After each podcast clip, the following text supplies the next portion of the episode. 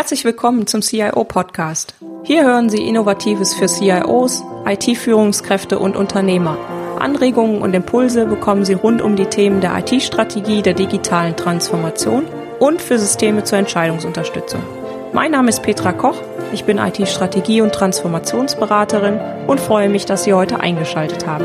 Lassen Sie sich inspirieren und genießen Sie den Podcast auf dem Weg zur Arbeit, im Flieger oder von wo auch immer Sie gerade zuhören. Viel Spaß! Hallo und herzlich willkommen zur Podcast-Folge 35. In der heutigen Folge geht es um das Thema der Softwareauswahl und zwar der Softwareauswahl für die jeweilige fachliche Anforderung.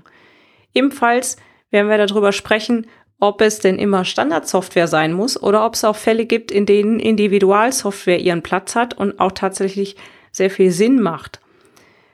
Zunächst mal Worauf kommt es an, wenn Sie Software auswählen? Zunächst mal sollten Sie an der Stelle auf die fachlichen Anforderungen schauen und diese fixieren zusammen mit Ihren Fachbereichen.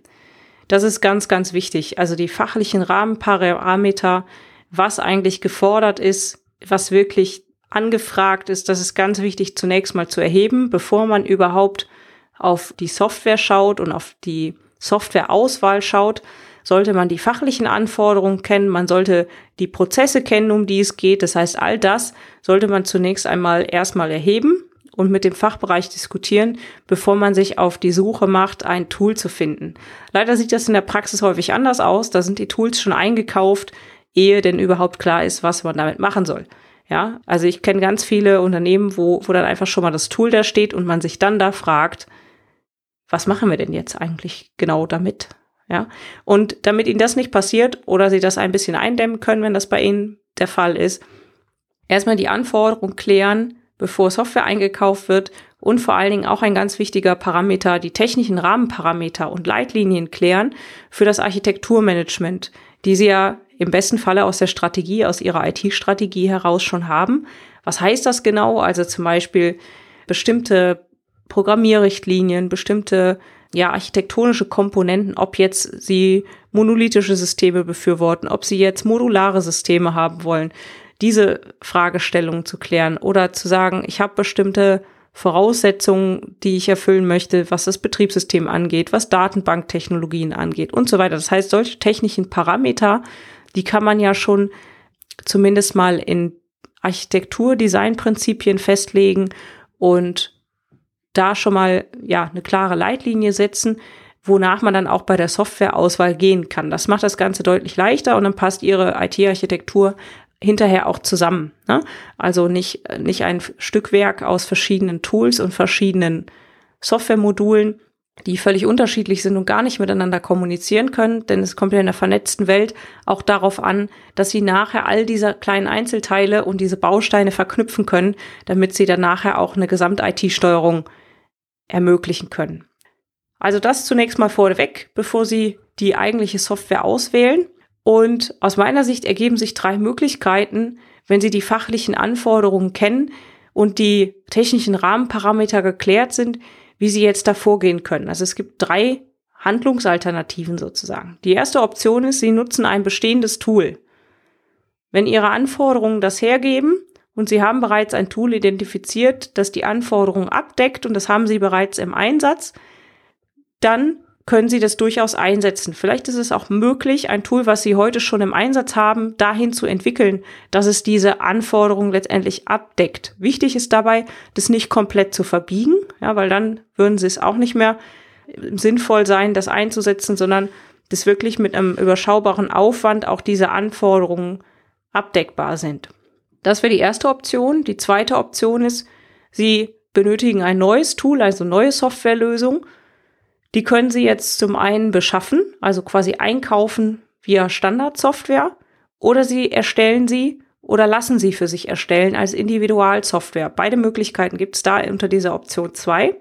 Also Sie haben noch kein Tool, was diese fachlich geforderten Anforderungen abdeckt.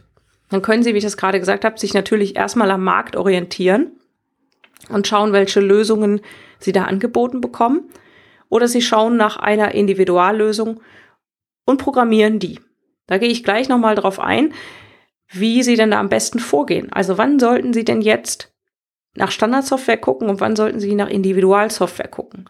Ich habe das schon mal in einer der Podcast-Folgen auch erwähnt, dass ich der Meinung bin, dass Sie Ihre IT auch danach durchforsten sollen, wo Sie differenzierende Merkmale haben. Also wo können Sie sich strategisch vom Wettbewerb abheben und was ist wirklich für Ihr Geschäftsmodell des Unternehmens, was ist da wirklich geschäftskritisch, was, wo haben Sie Wettbewerbsvorteile und da kann es durchaus Sinn machen, genau für diese Bereiche individuelle Softwarelösungen zu programmieren. Ich gebe Ihnen da nachher noch mal ein Beispiel dazu, aber an der Stelle kann es durchaus Sinn machen, individuelle Lösungen zu programmieren. Ja, wenn Sie jetzt irgendwas haben, was ich sag mal in Anführungsstrichen dieses Begriff Commodity ist, ja, also täglich Brot sozusagen, ja, muss abgearbeitet werden, differenziert sie aber nicht, dann ist es schon eher wahrscheinlich, dass sich eine Standardsoftware anbietet, weil das einfach vom Preis-Leistungs-Verhältnis in einem anderen Rahmen steht, als alles selber zu programmieren und dann letztendlich auch warten zu müssen. Die dritte Option ist eigentlich das, was dann noch überbleibt, der Parallelbetrieb von zwei Tools, die ihre Anforderungen abdecken. Eigentlich würden beide Tools in Frage kommen. Und der Parallelbetrieb ist aus meiner Sicht erstmal grundsätzlich nicht zu empfehlen. Ja, es kann durchaus im Einzelfall Sinn machen, aber hier sollte tatsächlich genau abgewogen werden. Besser ist es bei der Option 3, wenn Sie sagen, na ja, wir haben da zwar ein Tool, das wäre auch einsetzbar, aber es gibt am Markt was viel, viel Besseres. Dann kann das durchaus Sinn machen, erstmal die Lösung, die Sie jetzt quasi neu identifiziert haben, einzuführen für den Teilbereich, der jetzt gerade diese Anforderungen angefragt hat, also der Fachbereich, der da jetzt mit Ihnen ins Gespräch geht. Aber da könnten Sie nachher sagen, okay, dieses neue Tool, das wollen wir nicht parallel betreiben, sondern da wollen wir letztendlich dafür sorgen, dass die andere Lösung, die wir schon im Einsatz haben, auch tatsächlich abgeschaltet wird. Ja, also, dass sie da grundsätzlich auch ein bisschen ihre IT-Architektur steuern und nicht einen Wildwuchs zulassen in alle Richtungen, weil da werden sie nachher nicht mehr Herr dieser Sache. Gehen wir mal auf die einzelnen Optionen etwas genauer ein. Die Option 1, bestehendes Tool nutzen. Also wenn Sie das Tool identifiziert haben, können Sie das bestehende Tool nutzen. Der Fachbereich muss dann vielleicht an der einen oder anderen Stelle noch überzeugt werden. Dafür benötigen Sie eine gute Position im Unternehmen und ein gutes Standing im Unternehmen. Ja, zeigen Sie die Vor- und Nachteile für das Unternehmen und aber auch für die einzelnen Fachbereiche auf. Was haben Sie jetzt davon, wenn Sie diese Lösung nutzen, die es schon im Unternehmen gibt? Was sind die Vor- und Nachteile? Zum einen fürs Unternehmen, aber wirklich auch für die einzelnen Bereiche. Und so haben Sie die Möglichkeit, die IT-Architektur im Sinne des Unternehmens zu steuern und vermeiden unnötigen Aufwand für den Betrieb von mehreren Lösungen die die gleichen Anforderungen und fachlichen Zwecke abdecken. Das ist auf jeden Fall zu empfehlen, wenn Sie da schon etwas nutzen können, das dann auch zu tun. Wie gesagt, es ist manchmal ein bisschen Überzeugungsarbeit nötig, weil die Leute dann sagen, nein, ich möchte lieber mein eigenes Tool und dann bin ich aber von der Abteilung XY irgendwie noch abhängig. Aber das ist es, glaube ich, auch die Aufgabe der IT, das ein bisschen zu steuern und da eben auch aufzuzeigen, was diese Extra-Lösungen dann auch kosten im Betrieb, in der Wartung, in der Pflege, und so weiter und eben halt auch zum Teil an Schnittstellenaufwand, der ja auch nicht gerade ohne ist. Und da kann man, glaube ich, dann ganz gut eingreifen. Und im Sinne der vernetzten Welt sollten Sie ja auch klar machen, dass diese ganzen Tools ja nachher letztendlich auch miteinander kommunizieren müssen und letztendlich dann auch wieder in irgendeiner Form verknüpft werden müssen. Und das macht es natürlich schwieriger, wenn man auf zwei völlig unterschiedlichen Datenmodellen womöglich unterwegs ist und da komplett, ja, mehr oder weniger unabgestimmt zwei Lösungen laufen hat, die aber eigentlich das gleiche tun vom fachlichen Zweck her. Die Option zwei: Sie haben Anforderungen, die mit den aktuellen Systemen nicht abbildbar sind. Und da habe ich ja schon gesagt, was ist eigentlich Ihr strategisches Ziel für diesen Fachbereich oder für diese Bereiche, für die Sie jetzt eine Software suchen? Ist es eher Standardsoftware? Ist es eher Individualprogrammierung? Ist es differenzierend oder ist es eher Commodity? Ich gebe Ihnen da jetzt das Beispiel, was ich eben schon mal angekündigt habe. Nehmen Sie mal Google. Google würde für den Suchalgorithmus definitiv niemals eine Standardsoftware verwenden. Ganz einfach. Es gibt nämlich keine. Und das differenzierende Kriterium ist genau dieser Suchalgorithmus und diese ganze Suchlogik zum Wettbewerb. Ja, das heißt, an der Stelle wäre Google ohne diese Individualprogrammierung nie in diese Wettbewerbsposition gekommen. Für die Finanzbuchhaltung zum Beispiel.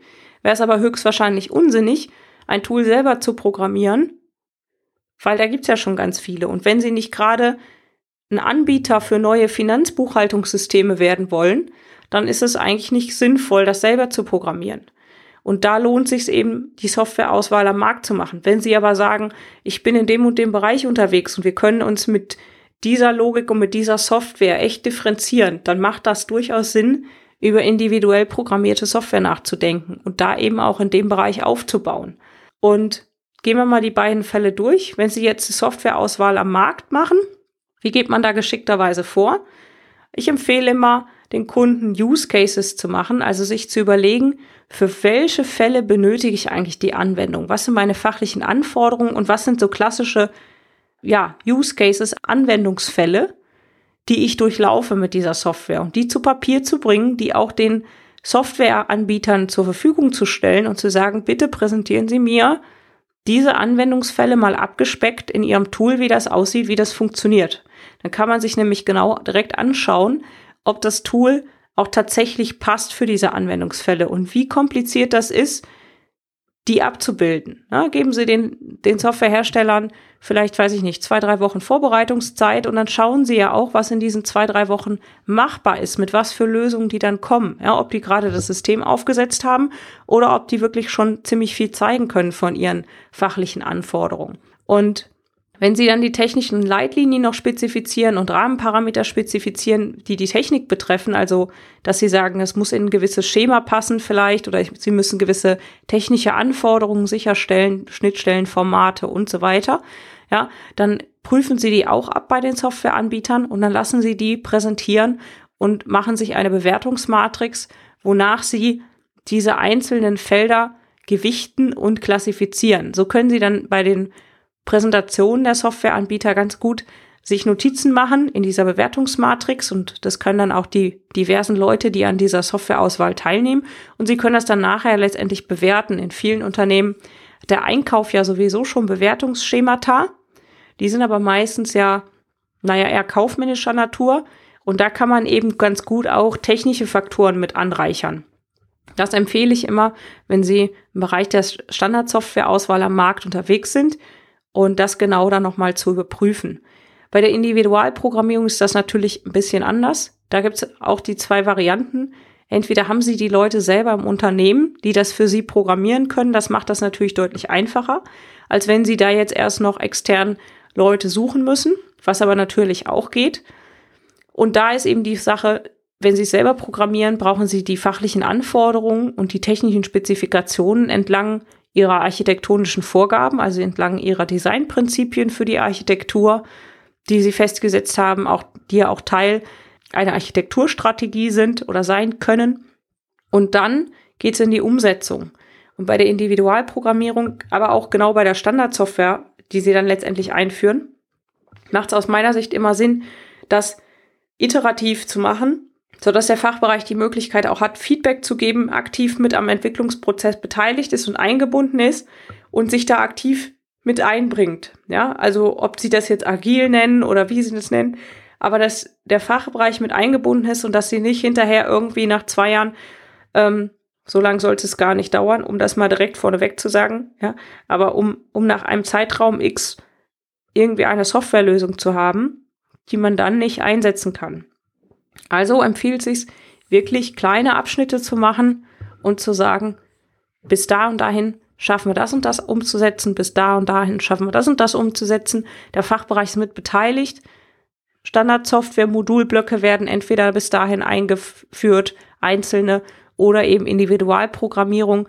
Da haben sie dann vielleicht Funktionen festgelegt, wo sie sagen, das sind so die Standardfunktionen, die müssen wir auf jeden Fall haben. Das ist die Minimalanforderung und die programmieren sie dann stetig weiter und führen so die ausgewählte Software dann letztendlich auch ein.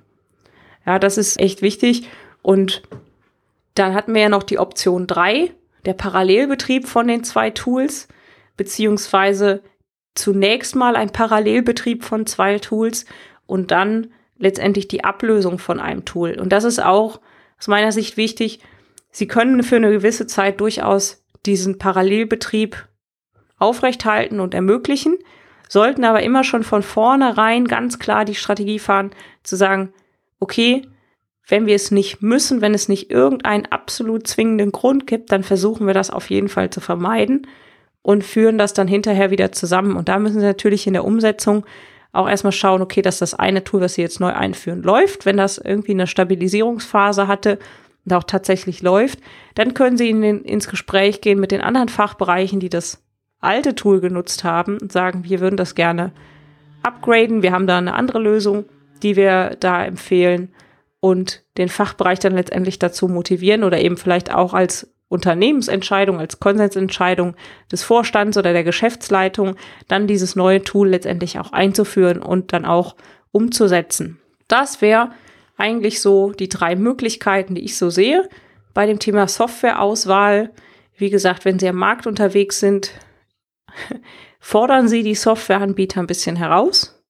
Ja, das ist diese Präsentation, die normalerweise da gemacht werden, da kommen natürlich die Standardsachen, die vorbereitet sind. Und wenn Sie da ein bisschen genauer schauen wollen, was wirklich spezifisch für Ihr Unternehmen passt, dann machen Sie es nicht ganz so einfach, sondern erstellen Sie Anwendungsfälle, die spezifisch auf Ihr Unternehmen passen, ne, die gewisse Grundfunktionalitäten abbilden und prüfen einfach so, ob die Software wirklich zu Ihren Rahmenparametern, zu Ihren Anforderungen passt und können das auch recht schnell dann damit beurteilen.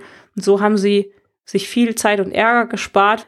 So können Sie sich deutlich sicherer sein, dass diese Software, die Sie da auswählen mit dieser Methodik, auch letztendlich zu Ihren Anforderungen, zu Ihrem Unternehmen passt und haben schon einfach von vornherein das viel besser abgeklopft und abgeprüft und sind so in der Lage, auch direkt zu starten und dieses Projekt dann auch anzufangen.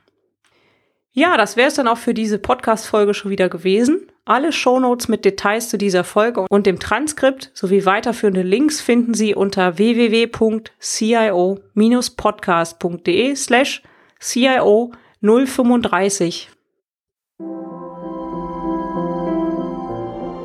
Herzlichen Dank fürs Zuhören. Sie hörten den CIO-Podcast mit Petra Koch. Wenn Ihnen der Podcast gefallen hat, freue ich mich über eine Bewertung bei iTunes. Sie helfen damit, den Podcast bekannter zu machen. Alle Shownotes zum Podcast finden Sie unter www.cio-podcast.de. Dankeschön und auf Wiederhören.